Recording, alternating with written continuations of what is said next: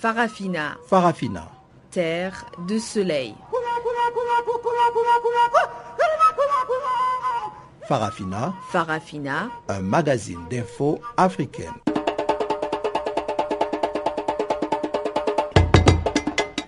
Présentation Pamela Kumba.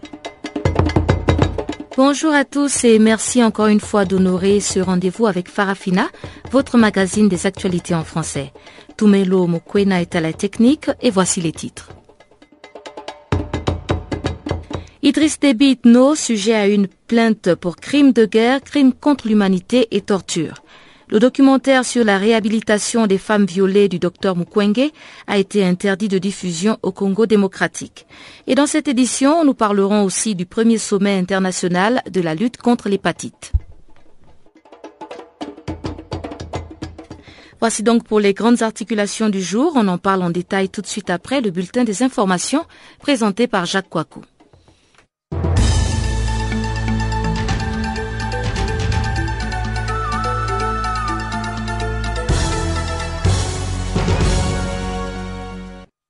Bonjour, commençons par le Cameroun où on nous annonce un attentat suicide dans le nord. Au moins 30 personnes ont été tuées par un double attentat suicide jeudi matin à Kerawa, une ville frontalière avec le Nigeria située dans l'extrême nord du Cameroun. Une première explosion s'est produite jeudi 3 septembre vers 11h locales, c'est-à-dire 10h en temps universel, dans le marché de Kerawa, une ville frontalière avec le Nigeria, c'est l'extrême nord du Cameroun. Peu après, une deuxième explosion a eu lieu à 200 mètres au camp militaire, a précisé un policier sous d'anonymat. Selon plusieurs sources sécuritaires, au moins 30 personnes ont été tuées. Cinq attentats suicides attribués aux islamistes nigériens du groupe Boko Haram ont frappé la même région au cours du mois de juillet, faisant une cinquantaine de morts. Sept djihadistes présumés extradés de Côte d'Ivoire vers le Mali. Sept djihadistes maliens présumés ont récemment été arrêtés en Côte d'Ivoire et extradés vers le Mali voisin, selon plusieurs sources sécuritaires ivoiriennes et maliennes. Nous avons récemment arrêté sur notre sol sept djihadistes maliens grâce à des informations précises fournies par nos collègues maliens. Ils ont été extradés vers le Mali et sont actuellement à Bamako, a déclaré une source de sécurité ivoirienne qui n'a pas fourni plus de détails. Ces arrestations et extraditions ont été confirmé par deux sources de sécurité maliennes qui affirment donc que les djihadistes présumés ont avoué avoir participé à de récentes attaques au Mali. La semaine dernière, les forces spéciales des services du renseignement du Mali ont travaillé avec leurs homologues ivoiriens pour arrêter en Côte d'Ivoire sept djihadistes qui ont fait des aveux, a précisé la première source sans donner de date exacte. Selon elle, certains ont reconnu avoir appartenu au groupe islamiste Ansar Eddin, fondé par l'ex-rebelle Touareg malien Iyad Ag Khali, tandis que d'autres ont indiqué avoir appartenu appartenu à la police islamique de Tombouctou. D'après une source de sécurité malienne, interrogée mercredi, les sept suspects arrêtés sont tous originaires du sud du Mali. Ils auraient créé, après le déclenchement de l'intervention militaire dans le nord du pays, une unité de combat baptisée Khalid ibn Khalid. On peut considérer cette Katiba comme une des franchises dans Sardine, dans le sud du Mali, a affirmé cette source, selon laquelle son chef serait un certain Suleiman Keita, dont on ne sait que peu de choses. Au Burkina voisin, on parle maintenant de politique. Comme un cadre Désiré Ouedrago s'est fait doubler L'ancien Premier ministre burkinabé cadre Désiré Ouedraogo n'est pas le candidat de son parti, le CDP, anciennement au pouvoir, pour la présidentielle d'octobre. Il était pourtant apprécié de la base et des cadres. Considéré par plusieurs barons du Congrès pour la démocratie et le progrès, le CDP donc a commencé par Blaise Compaoré lui-même comme le candidat idéal pour la prochaine présidentielle, plébiscité par de nombreux militants de base et dragué de toutes parts. Cadre Désiré Ouedraogo, l'ancien Premier ministre et actuel président de la commission de la CDAO, a trop tergiversé. Selon plusieurs sources, il était sollicité plusieurs euh, mois, mais n'a fait acte de candidature auprès du bureau politique qu'au début du mois d'août, alors que le CDP avait déjà choisi son poulet à la personne d'Edi Kombouego, en proche de Gilbert Diendéré et de François Compaoré.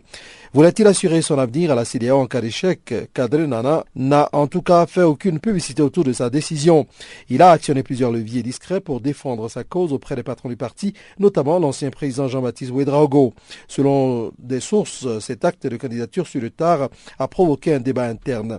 On a discuté, certains y étaient favorables, glisse un cadre, mais Eddy a refusé de céder sa place et on ne pouvait l'y obliger. Cadré a mis trop de temps à se décider. En Centrafrique, nouvelle accusation de viol contre un militaire français. Le haut-commissaire aux droits de l'homme des Nations Unies, Zaid Rad al-Hussein, a annoncé jeudi que la MINUSCA avait été informée le 30 août d'allégations d'abus sexuels sur une jeune fille de la part d'un membre de la force militaire sangaris. Ceci est la dernière d'une série d'allégations effroyables d'abus et d'exploitation sexuelle par les troupes étrangères en RCA, a déclaré Raid al-Hussein jeudi 3 septembre.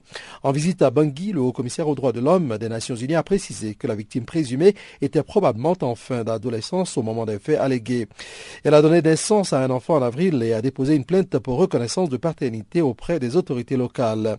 Les faits auraient eu lieu il y a plus d'un an. Le soldat de la force Sangaris accusé n'était donc pas sous le commandement de l'ONU dont la mission en Centrafrique a débuté en septembre 2014. Zaid Rad al-Hussein a ajouté que les autorités françaises avaient été informées et que l'ONU se tenait disponible pour les aider dans leurs enquêtes. Tous les militaires reconnus coupables, qu'ils soient des Nations Unies ou d'un autre pays étranger, doivent être à des peines qui correspondent à leurs crimes, a déclaré Zaid Rad al-Hussein. Bien que ce cas particulier ne concerne pas les casques bleus, il y a un certain nombre d'autres cas en RCA et ailleurs qui ont impliqué les soldats de l'ONU. Nous nous devons de trouver des moyens pour empêcher ces actes odieux commis par des soldats partout où ils sont censés protéger les populations vulnérables, a souligné le haut-commissaire. Terminons par le Burundi. Opposition sous pression. Le passeport de l'opposant burundais en exil, Onésime Ndouimana, a failli être confisqué par la police belge. Motif Une notice d'Interpol est mise à la demande de Bujumbura. Vice-président du Sénared, une coalition de partis hostiles au troisième mandat présidentiel de Pierre Nkurunziza, l'opposant burundais en exil, Onésime Ndouimana, a été interpellé par la police aux frontières belges à son arrivée à l'aéroport de Bruxelles le 27 août. Il a alors découvert qu'il était visé par une notice d'Interpol émise à la demande des autorités de son pays, exigeant que son passeport lui soit confisqué. Pour nous, cela signifie soit que le passeport est volé, soit que son détenteur est un terroriste, lui a expliqué un policier. Il a fallu l'intervention du ministère belge des Affaires étrangères pour que Ndouimana puisse quitter l'aéroport avec son passeport. Bruxelles a l'intention de protester officiellement auprès d'Interpol, qui a relayé la demande burundaise sans vérification.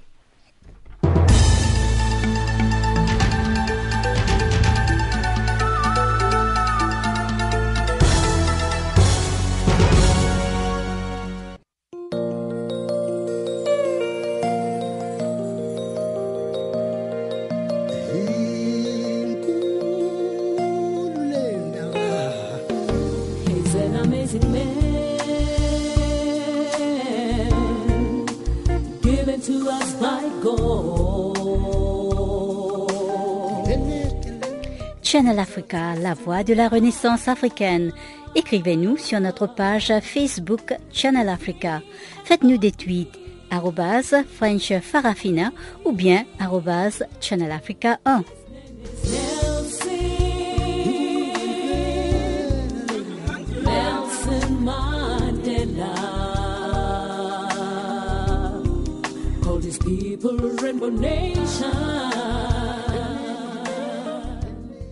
Bonjour, si vous venez de nous rejoindre, le président tchadien Idriss Déby Itno est dans le collimateur de certaines victimes. Mercredi, elles ont porté plainte contre lui pour crimes de guerre, crimes contre l'humanité et torture entre 1982 et 1990. Cette plainte a été déposée devant les chambres africaines extraordinaires de Dakar. Makaïla Ngebla, activiste des droits de l'homme, revient sur cette plainte qu'il salue. Écoutez, euh, d'abord, merci beaucoup de l'attention euh, portée à cette démarche euh, judiciaire à l'encontre du président Idriss Déby, qui, de notre point de vue, devrait être comparu devant les chambres africaines. Quand on sait très bien qu'Idriss Déby a été depuis toujours et depuis tout le temps l'auteur de graves crimes contre l'humanité lorsqu'il était chef d'état-major sous Sénabré, ces victimes tchadiennes ont été existées et nous l'avons toujours soulevé cette question devant les plateaux, devant les organisations internationales, que ce soit ici en France ou bien au Sénégal, nous avons toujours défendu la cause selon laquelle Idriss Déby est responsable de graves crimes contre l'humanité. Aujourd'hui, les faits sont là. À moins que la volonté des chambres africaines ne soit pas poussée jusqu'à ce qu'Idriss Déby soit traduit malgré son immunité, malgré ce qui peut peut-être le protéger. Aujourd'hui, pour nous, de notre point de vue, c'est un soulagement énorme, c'est un soulagement historique et ça pourrait mettre à la fois un terme à l'impunité, non seulement au Tchad, mais aussi un, terme à l'impunité sur le continent africain, parce que vous savez, il y a, comme Idriss Déby, il y a beaucoup de chefs d'État africains qui sont illustrés par des crimes les plus abominables, et qu'aujourd'hui, Idriss Déby ne peut pas en aucun cas de figure aujourd'hui se dédouaner par rapport à ce qui est reproché. Alors, on sait que le président Idriss Déby est très actif dans euh, la résolution des conflits en Afrique. Est-ce que cette plainte ne vient pas un peu entacher cette image qu'il donne d'être euh, euh, conciliateur ou médiateur dans les différents conflits sur le continent? C'est une image fabriquée, c'est une image erronée, c'est une image qui a été qui a été brandie par Idriss Déby, par tous ceux qui le suivent au niveau africain, au niveau international. Aujourd'hui, les choses sont en train de se dégringoler, les choses sont en train de s'éventrer, et cela prouve effectivement que ces régimes-là, qui incarnaient l'arbitraire absolu, ces régimes qui ont incarné euh, la répression la plus violente, hein, au Tchad ne peut en aucun cas être médiateur, ne peut en aucun cas vraiment euh, se, prêter comme un régime qui est pacifique. Parce que le président Idriss Déby lui-même, euh, euh, depuis qu'il était a accédé au pouvoir, régné par la répression la plus violente contre sa population. Et les victimes en sont nombreuses sous, ce régime, que ce soit lorsqu'il était chef d'état-major ou bien comme aujourd'hui. Il appartient aujourd'hui à la communauté africaine. Il appartient également aux il appartient également aux Nations Unies de prendre distance de ces régimes le plus criminel que, les Tchadiens n'ont jamais connu. Vous savez, ça fait 25 ans que ces régimes n'ont jamais organisé des élections libres et transparentes. Des opposants ont disparu, des gens de la société civile ont disparu. Les biens de l'État sont confisqués par une minorité, par un clan au pouvoir, un régime, un pouvoir militarisé. Donc je pense qu'aujourd'hui, il appartient à la communauté internationale dans sa composante intégrale de prendre distance de ce régime le plus détesté de notre pays. Alors la plainte fait état des crimes, euh, des événements qui datent euh, entre 2002 et 1990. Selon vous, qu'est-ce qui a fait en sorte que ce n'est qu'aujourd'hui que euh, les familles des victimes et certaines victimes décident de porter plainte? En fait, il faut dire qu'à travers les chambres africaines, il y avait, la mise en place des chambres africaines avait suscité chez les Africains en général l'espoir de voir tôt ou tard se faire traduire devant les juridictions africaines euh, les auteurs des crimes les plus abominables. Aujourd'hui, il s'est avéré que les chambres africaines vont non seulement euh, statuer sur l'affaire Isnabré, mais elles ont aujourd'hui la possibilité d'interpeller tout responsable impliqué dans l'affaire Isnabré. Mais il s'est avéré que euh, depuis qu'Idriss Déby était chef d'état-major, il a été auteur de crimes massifs à l'encontre des populations du sud du Tchad, des crimes massifs à l'encontre aussi des, troupes de à la l'ancien président tchadien dont les troupes ont été assassinées euh, farouchement à l'époque, euh, c'était Idriss Déby qui commandait l'armée des Sénabrés, et qu'aujourd'hui les victimes qui, sont, qui ont le courage de se prononcer, qui ont le courage d'engager une procédure à l'encontre d'Idriss Déby, ça veut dire quoi? Ça veut dire que les gens placent en chambre africaine un grand espoir et je pense que les chambres africaines ne doivent pas en aucun cas euh, se soustraire de la responsabilité ou bien que les peuples africains dans, leur ensemble placent en, en elles. Et j'espère bien que cette plainte seront bien reçues et qu'elles sont recevables et qu'Idriss malgré son immunité, doit au moins être entendu. Et s'il ne sera pas entendu, je pense que l'Union africaine est interpellée, je pense aussi que l'Union européenne est interpellée et les Nations unies également sont interpellées. Et non seulement ça, nous allons interpeller également la haute commission aux droits de l'homme de l'ONU pour que, franchement, début au moins comparaissent devant ces chambres africaines qui sont celles habilitées quand même à se prononcer sur ces crimes massifs. Le président Alassane Ouattara vient de durcir le ton contre plusieurs partis de l'opposition politique, regroupés au sein d'une coalition dénommée CNC. Cette coalition menace de boycotter les élections présidentielles d'octobre 2015 si le gouvernement n'apporte pas de changements significatifs à la composition de la commission électorale. Chers auditeurs, nous sommes en Côte d'Ivoire et aussi cette coalition réclame un changement dans les règles du jeu électoral. Plus de détails dans ce reportage de notre correspondant à Abidjan, c'est les Marius Kwasi. C'est au cours du premier conseil des ministres d'après les vacances gouvernementales qu'il présidait et qui s'est tenu hier qu'Alassane Ouattara, le président ivoirien, s'est prononcé sur la question du boycott des élections présidentielles par l'opposition politique, une question qui meule presque tous les débats ces dernières semaines et qui ne manque guère de susciter des inquiétudes. Je vais être ferme avec les leaders politiques, je n'accepterai pas qu'ils ralentissent la marche du pays vers le progrès. Rien ne se fera sous la menace, mais nous sommes ouverts au dialogue et nous voulons que les concitoyens soient rassurés que ces élections sont paisibles. La chienlit ne sera guère tolérée, a déclaré Alassane Ouattara lors de ce conseil au cours duquel les questions électorales ont occupé une place de choix. Sur les questions électorales, les points d'achoppement entre l'opposition politique et la coalition au pouvoir sont multiples. L'opposition réunie au sein de la CNC, entendez la Coalition nationale pour le changement, exige entre autres la recomposition de la commission électorale indépendante qu'elle estime être dominée par des personnes proches de Ouattara, donc être favorable au candidat président, la nomination à la tête de la dite commission est responsable autre que Youssouf Bakayoko qui, il faut le rappeler, présidait cette institution lors des dernières élections présidentielles de 2010-2011 qui ont plongé la Côte d'Ivoire dans la tourmente et à la suite desquelles au moins 3000 personnes ont perdu la vie. Pour de nombreux leaders de l'opposition politique et leurs militants, l'actuel président de la commission électorale n'est rien d'autre qu'un agent au service d'Alassane Ouattara. Aussi demande-t-il la révision du code électoral et le report du scrutin présidentiel prévu pour octobre 2015. Le porte-parole de la CNC, l'ex-ministre Jean-Jacques Bessiot, a assuré que l'élection du nouveau président n'aurait lieu que si les revendications portées par son organisation étaient entièrement satisfaites.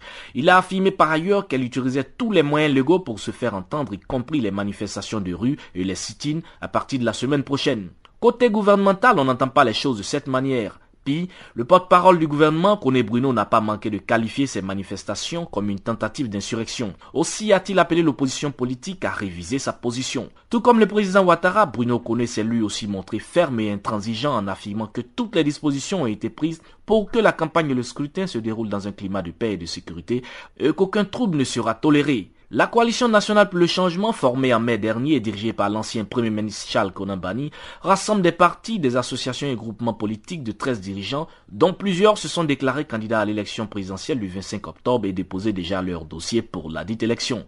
Si la situation sécuritaire s'est relativement améliorée dans le pays depuis la fin de la crise post-électorale, le dialogue politique, lui, reste à la traîne. Et là où certains voient la décision de la CNC un effort de l'ensemble de l'opposition politique et de ses membres de faire sortir la coalition au pouvoir de sa zone de conflit, et de glaner ça et là des voix des électeurs jusque-là restés dubitatifs, d'autres encore plus nombreux craignent que cette impasse ne déchaîne d'autres passions qui alimenteront des conflits dommageables à la bonne tenue des élections et à l'acceptation des résultats par tous. Aïchata Midaoudou, le représentant spécial de l'ONU dans le pays, a lancé un appel à la retenue de tous les partis politiques et pour un environnement électoral apaisé. Pour de nombreux autres observateurs attentifs de la scène politique ivoirienne, cette élection est une autre chance pour la Côte d'Ivoire de tourner enfin la page de la crise et de réaffirmer les principes démocratiques. Depuis Abidjan, c'est les pour Canal Afrique. Il a affirmé par ailleurs qu'elle utilisait tous les moyens légaux pour se faire entendre, y compris les manifestations de rue et les sit-ins à partir de la semaine prochaine. Côté gouvernemental, on n'entend pas les choses de cette manière. Le porte-parole du gouvernement, Kone Bruno, n'a pas manqué de qualifier ces manifestations comme une tentative d'insurrection. Aussi a-t-il appelé l'opposition politique à réviser sa position. Tout comme le président Ouattara, Bruno Kone s'est lui aussi montré ferme et intransigeant en affirmant que toutes les dispositions ont été prises pour que la campagne et le scrutin se déroulent dans un climat de paix et de sécurité et qu'aucun trouble ne sera toléré. La coalition nationale pour le changement, formée en mai dernier et dirigée par l'ancien Premier ministre Charles Konambani, rassemble des partis, des associations et groupements politiques de 13 dirigeants, dont plusieurs se sont déclarés candidats à l'élection présidentielle du 25 octobre et déposé déjà leur dossier pour la dite élection.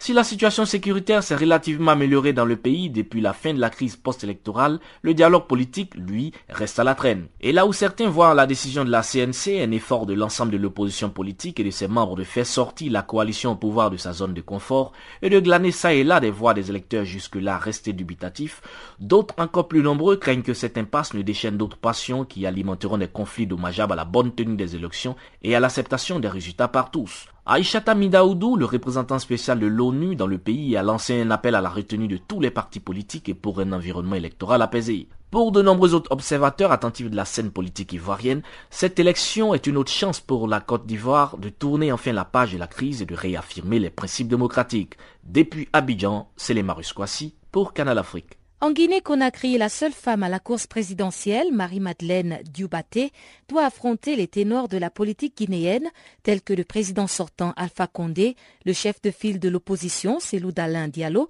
et Sidia Touré. Guy Labogui nous fait l'analyse de ses chances de remporter des voix face à ses caciques. Oui, euh, il a une chance. Hein. Et sa première chance réside euh, sur le fait qu'elle soit femme. Qu'elle soit la seule femme candidate parmi euh, sept hommes, vous voyez. Et il y a aussi ce caractère surprenant de sa candidature, puisqu'on ne s'attendait plus à, à, un candidat, à plus forte raison, une femme candidate.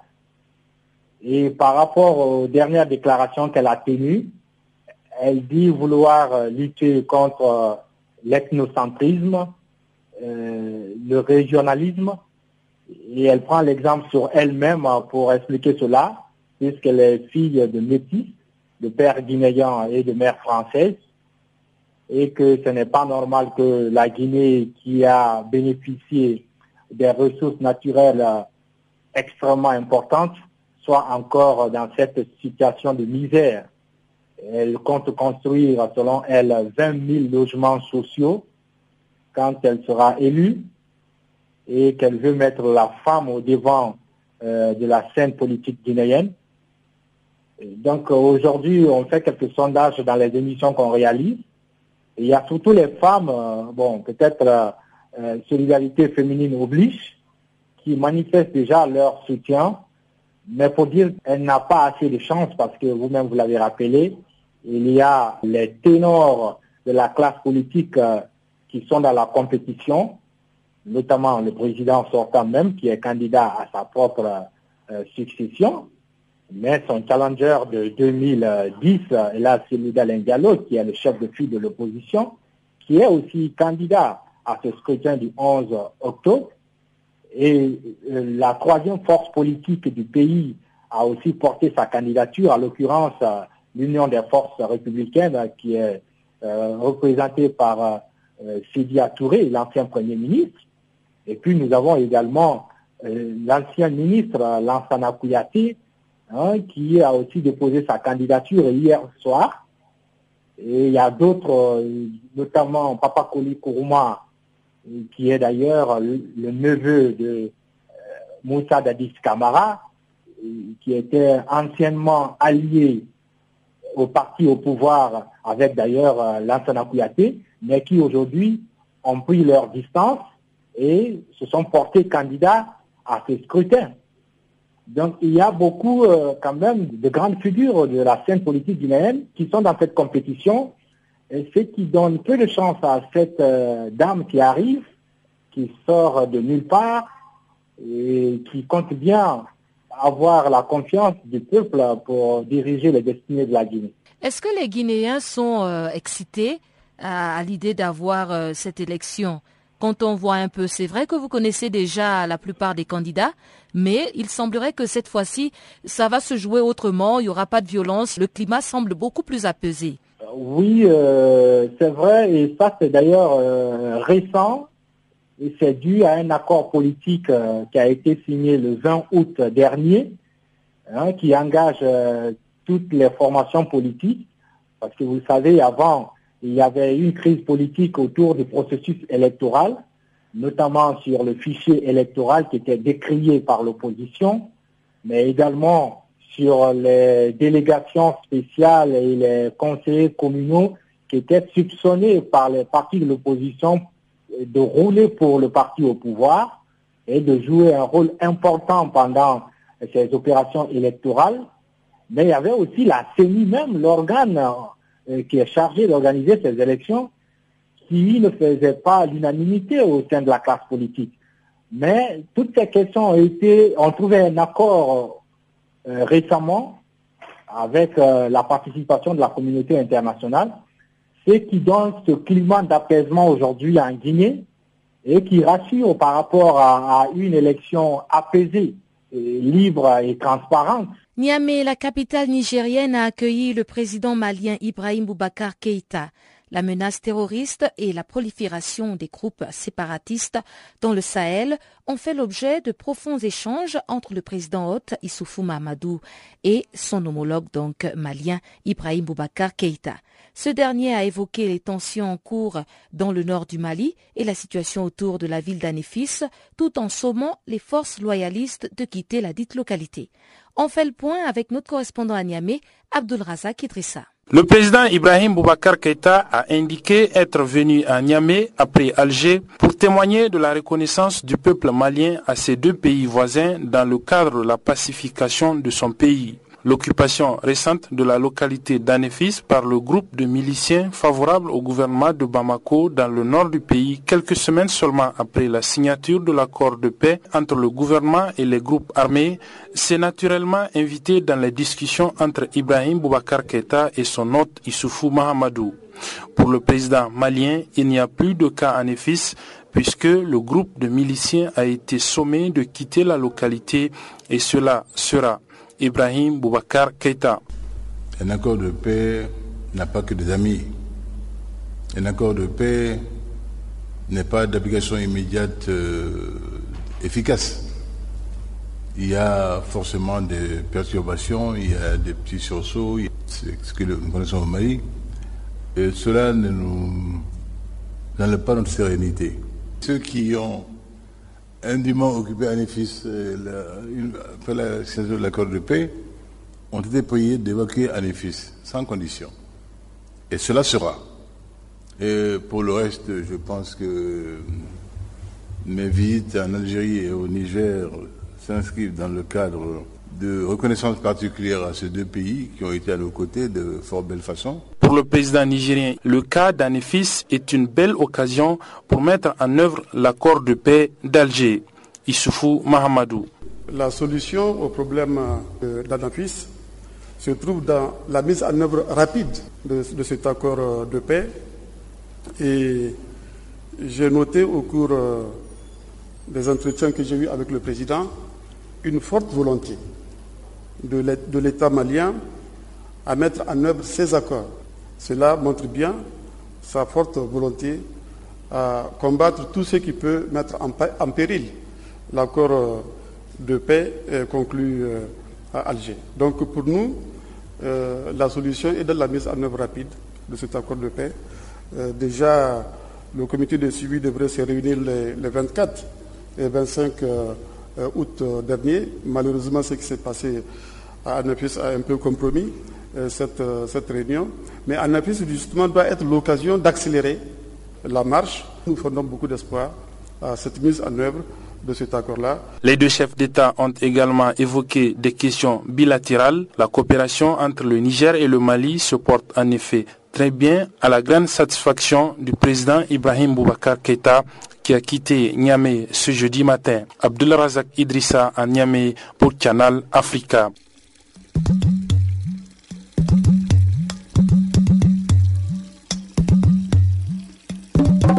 Écoutez Channel Africa à la radio et sur internet www.channelafrica.org.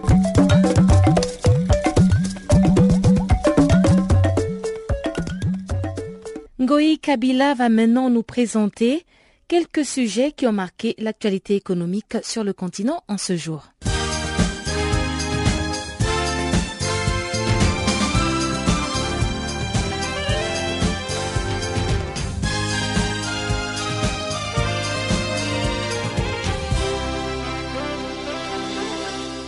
Bonjour à tous. Commençons ce bulletin économique par le Burkina Faso. Le pays recevra 100 et 150 millions d'euros de la part de l'Union européenne pour soutenir ce programme de développement FED. En dehors de cette première somme, le pays bénéficiera aussi des fonds FED pour l'Afrique de l'Ouest à la hauteur d'un milliard d'euros. L'eau, l'agriculture, l'environnement, la santé, l'énergie sont les secteurs concernés par cet engagement du Fonds européen de développement. Toujours au Burkina Faso, le projet de développement des quartiers périphériques de Ouagadougou, la capitale, bénéficiera d'environ 17,4 milliards de francs CFA de la part de la Banque islamique de développement BID. C'est ce qu'a fait savoir le ministre de l'économie et des finances burkinabé. Ce financement porte à 16 le nombre de projets financés par les BID au Burkina Faso. 670 milliards de francs CFA, c'est le montant total de prêt de la BID à ce pays d'Afrique subsaharienne. Il était devenu membre de la Banque islamique de développement en 1978. 5,76 millions d'euros contre 16,69 millions de dollars produits par les exportations égyptiennes vers le marché commun de l'Afrique orientale et australe COMESAS en 2014.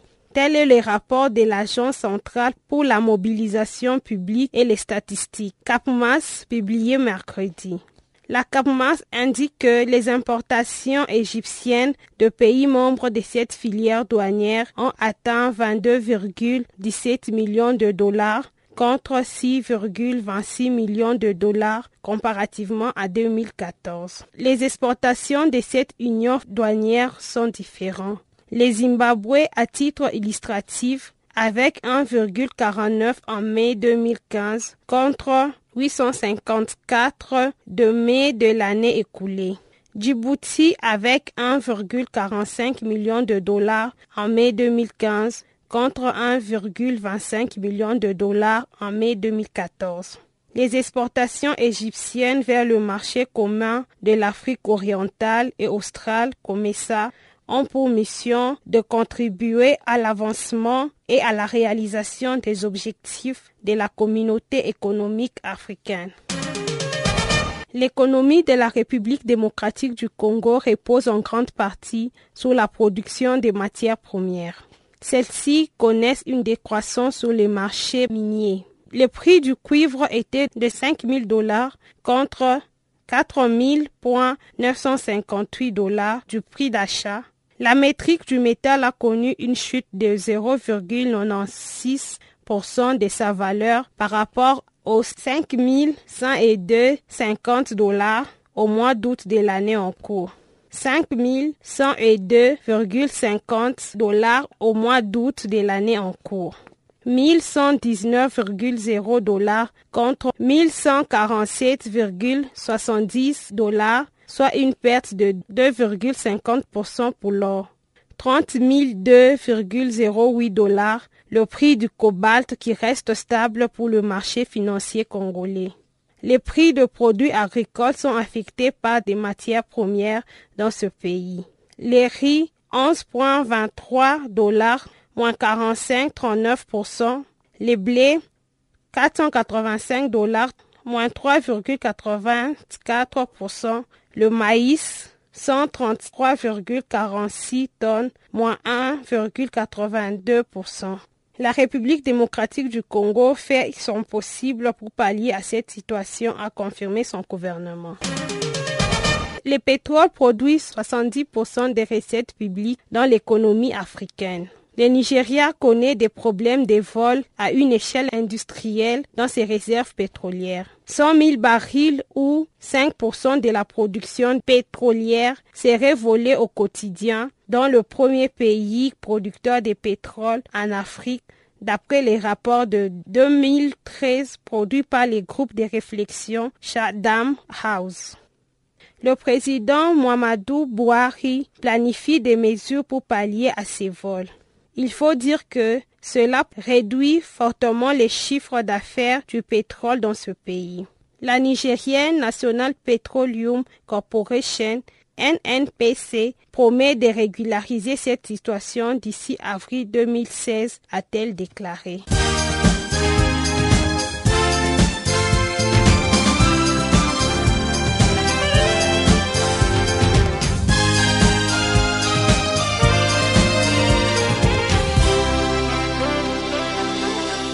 En République démocratique du Congo, l'interdiction de la diffusion du film documentaire sur la réhabilitation des femmes violées suscite de vives réactions de la société civile quinoise.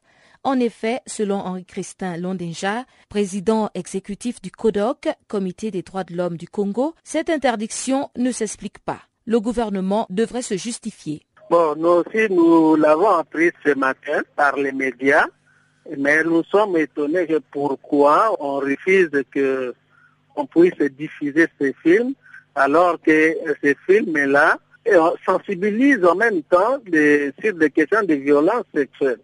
Alors, au moment où on est en train de lutter partout pour mettre fin à toute forme de violence liée à la femme et notamment les violences sexuelles, et ces films, c'était un document, c'est un outil qui permet à ce qu'on puisse sensibiliser les gens par rapport à ces, pratiques, mais on n'a pas compris pourquoi le gouvernement interdit la diffusion de ces films. Bon, quand bien même euh, il y a quelques personnes face ou à qui peuvent être connues, mais nulle part ces gens euh, se sont plaints qu'on diffuse leur image et ainsi de suite. Ils ont consenti. Ça c'est un. Et de deux, bon, on ne comprend pas, est-ce que parce qu'à un certain moment, il y avait un couteau tiré entre le, gouvernement et le docteur Mukwege. Et est-ce que ce n'est pas une poursuite ou soit un règlement des comptes? Parce que le docteur Mukwege avait dit qu'il faut respecter la Constitution, il dit non au, troisième mandat du, chef. Est-ce que parfois c'est ce combat politique qui a fait que on pense que si on diffusait ces films, on continue à les diffuser, une manière de faire les publicités pour les docteurs, de faire encore des éloges, ainsi de suite, et que pour les l'anéantir, après l'avoir harcelé avec beaucoup d'états qu'il avait même obligé un certain mois de fermer son hôpital, et puis maintenant on arrive au niveau du, film. Bon, c'est la question que tout le monde se pose et que même euh, l'opinion se pose euh, par rapport à cette décision. Mais nous pensons que c'est euh, ce n'est pas quand même normal. Il faudrait que le gouvernement nous dise et effectivement qu'est-ce qu'il y a? Parce que c'est la même chose que lorsque il y avait un film de Thierry par rapport au, crime d'État lié à l'assassinat de notre collègue Floribert Chebea. On avait aussi interdit la diffusion de ce film ici à Kinshasa. Mais finalement, ça a posé des problèmes. Mais maintenant, on revient encore avec euh, les docteurs Qu'est-ce qui cache derrière ça C'est la question que nous tous nous posons. Henri Christin Londenja, président exécutif du CODOC, explique aussi par ailleurs que les règlements de compte politiques ne devraient pas entraver à la lutte contre les violences sexuelles faites aux femmes prônées par le président de la République, Joseph Kabila. Écoutons-le encore une fois. Nous pensons que des règlements politiques, il ne faut pas que ça se passe de cette manière à tel point que ça pénalise le combat que toute l'humanité est en train de militer pour mettre fin à, des violences sexuelles et surtout que le chef de l'État lui-même a nommé même un conseiller spécial en matière de violences euh, sexuelles et violences qu'on fait aux femmes. Et si le chef de l'État qui s'est doté d'un conseiller spécial en matière de violences sexuelles, parce que ça veut dire qu'il s'est résolu de mettre fin à ces pratiques de violence et à ce moment, nous pensons que le film ne serait qu'un outil qui permettra qu'on puisse vulgariser et sensibiliser les gens euh, pour mettre fin à, ces pratiques. Alors, selon un article paru euh, dans un journal euh, international, Lambert Mende, le ministre congolais de la Communication, explique que l'œuvre contiendrait des attaques injustifiées envers l'armée congolaise. Donc euh, cette œuvre accuse l'armée congolaise de viol. Est-ce que pour vous c'est une raison suffisante de pouvoir euh, empêcher la diffusion de ce film au Congo? Vous savez madame, même si le film incrimine l'armée congolaise, en matière de violence, je pense qu'on a cité ici, les, euh, on cite souvent, c'est pendant le front. Qui sont au front? C'est l'armée. Et qu'elle soit congolaise, qu'elle soit l'armée étrangère ou la onisienne et tout ça, euh, donc partout ça vient, il faut dénoncer. Parce que les, quand on parle de violence sexuelle, ce n'est pas que les civils qui le font. Aujourd'hui, ça se fait partout, bien sûr, mais dans les cas d'espèce qui change même avec euh, la méchanceté, la, forme des femmes au niveau de l'Est, c'est plus l'armée, les gens armés et que ce soit des rebelles, tout comme l'armée régulière de la euh, République, tout, il faut condamner. Le mal d'où ça vient, il faut condamner. Si nos militaires sont liés à ces pratiques, pourquoi on doit les garder et pourquoi on doit les protéger? Donc, ne pas diffuser sous prétexte que parce que ça offense l'armée congolaise et parce que ça, ça dénonce les pratiques faites par l'armée congolaise et empêcher ça, c'est en quelque sorte une manière de, d'encourager cette pratique et que nos militaires puissent prendre ça comme une arme de guerre, alors que euh, le chef de l'État lui-même est déterminé à mettre fin à tout ça. Et, c'est ce que nous avons compris par son message en désignant une conseillère spéciale en matière de, de violence sexuelle. Donc, je ne pense pas que cet argument qu'on donne, ça puisse être valable. Bon, euh, vous savez, souvent les politiques ont leur argument, il y a les, les non-dits parfois lié au combat politique et qu'on cherche un peu les, raisons de ce pour défendre un peu, mais la vérité peut être ailleurs. Et nous pensons qu'il est bon qu'on nous dise vraiment la vraie vérité. Mais si c'est pour protéger les militaires, mais les mâles, d'où que ça vient, il faut l'attaquer. En parlant d'abus sexuels, un membre des Sangaris, la force militaire française opérant en Centrafrique, a été mis en cause dans une nouvelle allégation d'abus sexuels. Le haut-commissaire Zeyed Raad Al-Hussein, qui est actuellement en visite en RCA, a déclaré que les autorités françaises avaient été informées de cette dernière allégation et il a ajouté que l'ONU se tenait disponible pour l'assister dans ses enquêtes. Cécile Pouilly, porte-parole du Haut-Commissariat aux droits de l'homme de l'ONU, nous en dit plus. Eh bien, nous avons été informés dimanche dernier, donc le, 30 août, de nouvelles allégations d'abus sexuels qui auraient été commis il y a à peu près un an euh, sur une jeune fille par un membre de la force militaire française Sangaris. Cette jeune fille, qui était euh, adolescente hein, au moment des, des, faits, a donné naissance à un enfant en avril dernier. La victime a déposé une plainte pour reconnaissance de paternité auprès des autorités locales, mais quel type d'assistance vous pouvez lui donner pour l'aider dans ces procédures? Bien sûr, nous allons euh, suivre ce dossier de près. Nous travaillons en étroite collaboration avec la MINUSCA, donc la mission de l'ONU euh, sur place, et avec l'UNICEF. Euh, via les partenaires sur place, nous allons aider à fournir un soutien psychologique, psychosocial et bien sûr une assistance juridique à cette jeune fille et à sa famille. Et le commissaire Zaid dit que ceci n'est pas la dernière série d'allégations effroyables d'abus et d'exploitation sexuelle par des troupes étrangères en RCA. Mais pour revenir un peu sur ce dernier cas, Qu'en est-il de la suite des autres cas d'allégations qui ont été signalés en RCA, surtout impliquant d'autres troupes étrangères? Oui, vous savez que le, secrétaire général euh, a demandé ben, une enquête. Bien sûr, nous, nous avons continué euh, à documenter euh, ces abus et nous sommes bien entendu en contact avec les autorités des pays dont sont issues ces troupes. Alors, ce qu'il faut préciser, c'est que les troupes qui sont impliquées, pour l'essentiel, étaient des troupes étrangères qui n'étaient pas forcément sous commandement onusien. Dans le cas tout récent, ce sont donc des forces françaises et non pas des casques bleus mais on sait qu'il y a eu un certain nombre d'autres cas en République centrafricaine et ailleurs dans le monde hein, qui impliquent des soldats de l'ONU.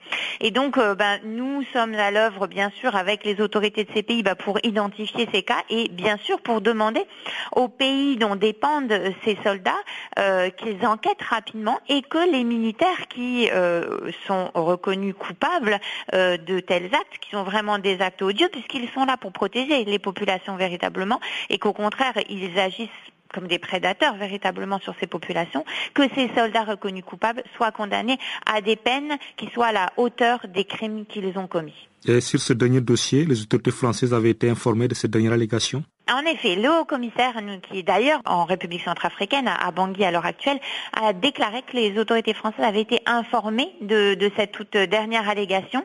Et bien sûr, nous nous tenons disponibles hein, pour, pour aider dans ces enquêtes. Dernière question, euh, comment comptez-vous trouver des moyens pour empêcher ces actes odieux commis par des soldats partout où ils sont censés protéger des populations vulnérables?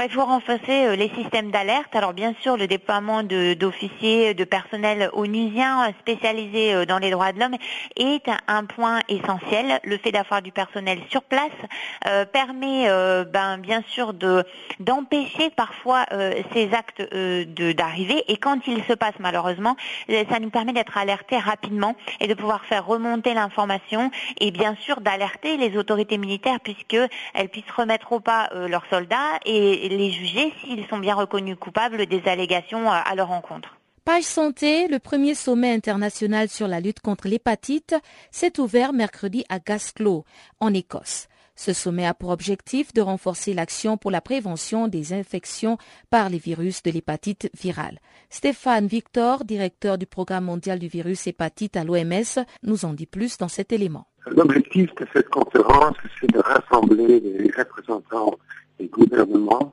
des agences internationales, des, sociétés civiles, pour euh, les mettre ensemble pour discuter du problème de, de, l'hépatite et de l'importance de développer des plans nationaux pour combattre cette maladie. Jusqu'à présent, il y a très peu d'actions qui se fait. C'est des, des hépatites virales causent euh, à peu près 1,4 million de décès par année, mais on voit très peu d'actions. Et à l'OMS, on pense qu'une des stratégies importantes, c'est que les pays euh, se mettent en qu'un pays revoit la situation épidémiologique sur les hépatites, quels sont les groupes affectés, euh, quelles sont les, régions les plus touchées, et qui développe des stratégies, des programmes adaptés à leur situation la prévention et le traitement. Donc c'est vraiment pour essayer de promouvoir le développement de ces plans nationaux euh, dans l'objectif vraiment de réduire le taux d'infection et le taux de décès dû à, ces virus. Alors, l'hépatite est une maladie dont on ne parle pas très souvent. Qu'est-ce qui fait en sorte qu'elle euh, n'est pas aussi bien euh, médiatisée que euh, le paludisme, par exemple, ou bien le sida? Oui, en fait, on appelle ça une épidémie silente. C'est dû au fait que, en fait, il y a plusieurs, il y a cinq virus différents. C'est une maladie qui est causée par un virus, un virus, donc qui attaque le, foie. Mais ce qui se passe, c'est que pour l'hépatite C, on développe une hépatite chronique. Ça veut dire que le virus persiste dans le foie et petit à petit, il cause des dégâts, il cause une cirrhose ou un cancer. Mais ce cancer ou cirrhose, ça vient des décennies, donc 30-40 ans après l'infection. Donc je crois que c'est ce long espace que les, les, personnes se sentent bien, ils ne se rendent pas compte qu'ils ont une maladie. Et seulement ils décèdent, peut-être que c'est pas vraiment, ils ne se rendent pas compte que c'est dû à une infection qu'ils ont. Donc ça, c'est une, des raisons importantes que c'est cette période très longue, silencieuse. Et, mais aussi, je crois que euh, n'y a pas, on n'a pas fait assez de, vraiment de mouvement de, euh, pour la population pour que les gens savent de quoi il s'agit. Parce qu'en fait, on a en main tous les moyens efficaces de prévention. Donc, on a un vaccin pour l'hépatite B, on peut dépister l'infection pour éviter la transmission par le sang, dans les transfusions. Euh, on a des traitements maintenant, on a des traitements très délicats pour l'hépatite B et C. Donc, on a tous les outils en main pour prévenir l'infection pour prévenir les maladies. Et, euh, on doit vraiment euh, se mobiliser pour, pour s'assurer que ces, ces interventions soient mises en place. Et quelles sont les méthodes de prévention des infections par le virus de l'hépatite? Oui. Donc, il y a deux groupes de virus qui traduisent par l'eau, par, par les, aliments, c'est l'hépatite A et E. Mais cette conférence, vraiment, on, se focalise sur l'hépatite B et C, qui est transmis. En fait, c'est la même route de transmission que le VIH.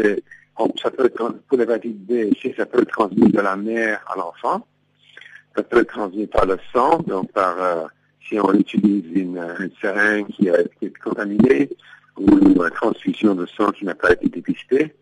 Euh, ça peut être transmis par les rapports sexuels aussi. Donc, c'est, donc comme la, plus, plus de 90% des décès de l'hépatite dû à l'hépatite B c'est pour ça qu'on est vraiment focalisé sur ces deux. Et les, les, méthodes de, transition que j'ai discuté. En fait, comme je dis, on peut le prévenir. On a un, très bon vaccin pour l'AB. Et euh, jusqu'à maintenant, on voit que 21% des enfants dans le monde sont protégés parce qu'ils reçoivent le vaccin dans l'enfance. Euh, mais on doit s'assurer que ceux qui sont déjà infectés euh, aient, euh, accès à, au dépistage et au traitement. Quelles sont les zones euh, les plus touchées par euh, cette maladie? En fait, les, les, les zones les plus touchées, c'est l'Afrique et l'Asie. À l'Afrique, on pense pour, que, pour l'hépatite B, c'est plus l'Afrique de l'Ouest qui est touchée. On ne sait pas très bien pourquoi, mais à peu près 8 à 10% de la population est infectée. Euh, aussi en Asie, surtout en Chine. Ça, c'est les régions les plus touchées. Euh, en Afrique, on voit déjà des progrès euh, avec les progrès de, de la vaccination, dépistage du, du sang, euh, mais on doit faire plus. Je crois que l'important, c'est pour que l'enfant soit complètement protégé, il doit recevoir la première vaccination à la naissance. Et là, il y a beaucoup de pays qui n'ont pas encore mis en place des programmes de vaccination qui commencent à la naissance. Toutes nos excuses pour la qualité de ce son. Stéphane Victor, directeur du programme mondial du virus hépatite à l'OMS, nous parlait donc euh, du premier sommet international sur la lutte contre l'hépatite.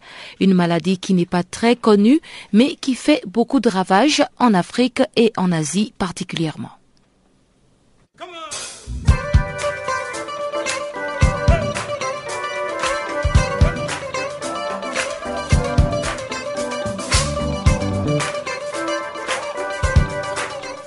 Farafina, votre rendez-vous hebdomadaire sur Channel Africa, la radio panafricaine.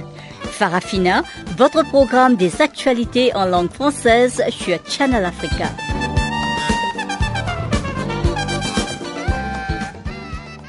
Et sans plus tarder, c'est donc l'antenne à Jacques Kouakou pour le bulletin des actualités sportives du jour.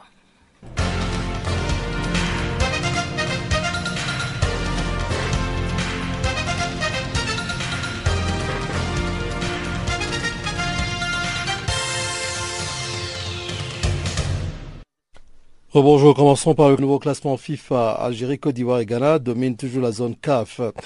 L'Algérie, première nation africaine, la Côte d'Ivoire et le Ghana dominent toujours la zone CAF, c'est-à-dire la Confédération africaine de football, dans le nouveau classement mondial FIFA Coca-Cola du mois de septembre. Les Phoenix sont 19e dans le monde, les éléphants 21e et les Black Stars 27e. Au podium africain, on retrouve la Tunisie 33e mondiale et le Sénégal 38e qui complète le top 5. Le Congo se classe 6e africain, 42e mondial, suivi du Cameroun, de l'Égypte 49e et du Nigeria 53e. Le Cap Vert termine le top 10 du continent avec une 56e place mondiale la meilleure progression africaine de ce nouveau classement, FIFA Coca-Cola est à mettre à l'actif du Rwanda.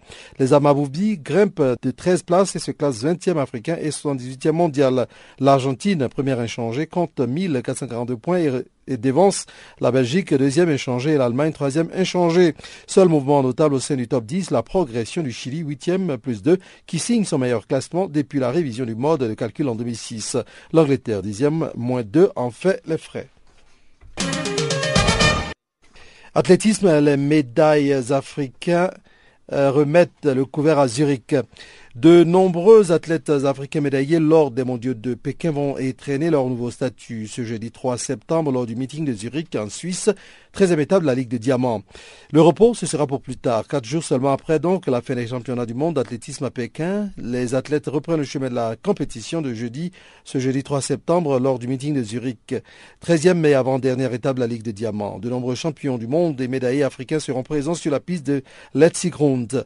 Certains jouent gros. Devenu le premier masculin du continent à s'imposer sur 400 mètres mondiaux, le Sud-Africain Wade Van Niekerk peut conclure sa saison en beauté en remportant la Ligue de Diamants. Actuellement deuxième derrière le Grenadin Kirani James, médaille de bronze à Pékin, il doit absolument s'imposer sur le tour de piste suisse pour être sacré.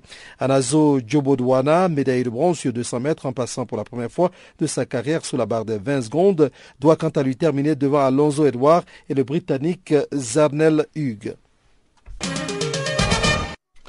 Cannes 2017 déjà crucial pour la Côte d'Ivoire et la Guinée. Pas de match prestigieux à attendre ce week-end dans l'éliminatoire de la Coupe d'Afrique des Nations 2017 de football. En revanche, l'enjeu est déjà au rendez-vous pour plusieurs des 51, 51, équipes qui participent à cette phase de poule. Dans le groupe 1 notamment, les choses sérieuses commencent pour l'équipe de Côte d'Ivoire, championne d'Afrique en titre. En juin, lors de sa première journée, les Ivoiriens avaient concédé un nul à 1 sans conséquence puisque le Gabon, hôte de la Cannes 2017, est qualifié d'office pour le tournoi. Les résultats des Gabonais ne sont donc pas pris en compte dans le classement du groupe 1 où seul le premier au classement se qualifiera pour la phase finale. Terminons rapidement pour dire qu'Assamoah offre 10 000 dollars à l'équipe de foot féminin. Assamoah motive l'équipe nationale féminine de football du Ghana engagée dans les Jeux africains 2015. Le capitaine des Black Stars a offert mercredi une somme de 10 000 dollars aux Black Queen en guise de motivation pour la compétition.